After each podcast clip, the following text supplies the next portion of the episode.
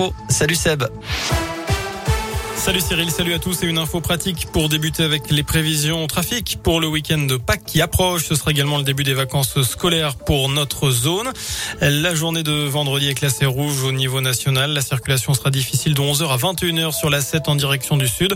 Ce sera orange samedi au niveau national, toujours dans le sens des départs, notamment dans la matinée et jusqu'en fin d'après-midi. À la une, pas de collecte des déchets aujourd'hui dans le Rouennais. Il y a un mouvement de grève suite à la violente agression dont a été victime un des agents du service des déchets ménagers hier matin coteau alors qu'il assurait la collecte. D'après le progrès, un automobiliste a en fait doublé le camion de ramassage des ordures par la droite. Il a frôlé un ripper. Le conducteur se serait alors énervé. Il aurait porté plusieurs coups de poing et de pied à l'agent âgé de 56 ans.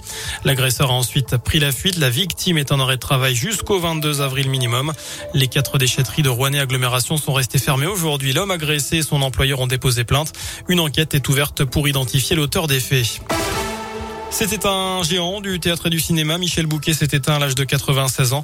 Cet amoureux des mots et des beaux textes restera l'inoubliable interprète de l'avare de Molière et du roi semeur de Ionesco. Il a également été césarisé deux fois pour ses rôles à l'écran. Jean-Luc Mélenchon lance une grande consultation près des militants de la France insoumise sur la position à adopter pour le second tour de la présidentielle.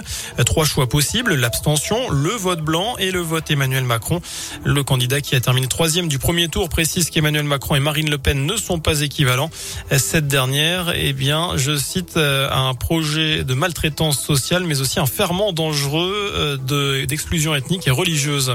Et par ailleurs, Tony Parker, Laure Nicolas Karabatic ou encore Antoine Dupont, 50 sportifs appellent à voter pour le président sortant au second tour de la présidentielle. Ils publient une tribune dans Aujourd'hui en France pour faire barrage à l'extrême droite. D'ailleurs, les sportifs doivent-ils s'engager dans la campagne présidentielle? C'est la question du jour sur radioscoop.com. Vous avez jusqu'à 19h pour répondre sur notre site internet. De nouveaux produits rappelés pour raisons sanitaires. Après les pizzas et les œufs Kinder, il s'agit cette fois-ci de fromage au lait cru vendus notamment dans la région. Des produits commercialisés entre le 1er mars et le 8 avril, fabriqués par la ferme de la Boisette et du Mont-Saint-Cyr. Des fromages de brebis, de chèvres, de vaches et de mélanges vendus chez Attaque, Bien, Maxi Marché, Intermarché, Leclerc, Super U, U Express, Carrefour Market et des commerces de détail. Il y a un risque de présence de listeria. Le foot, la Ligue des Champions, la suite et la fin des quarts de finale ce soir.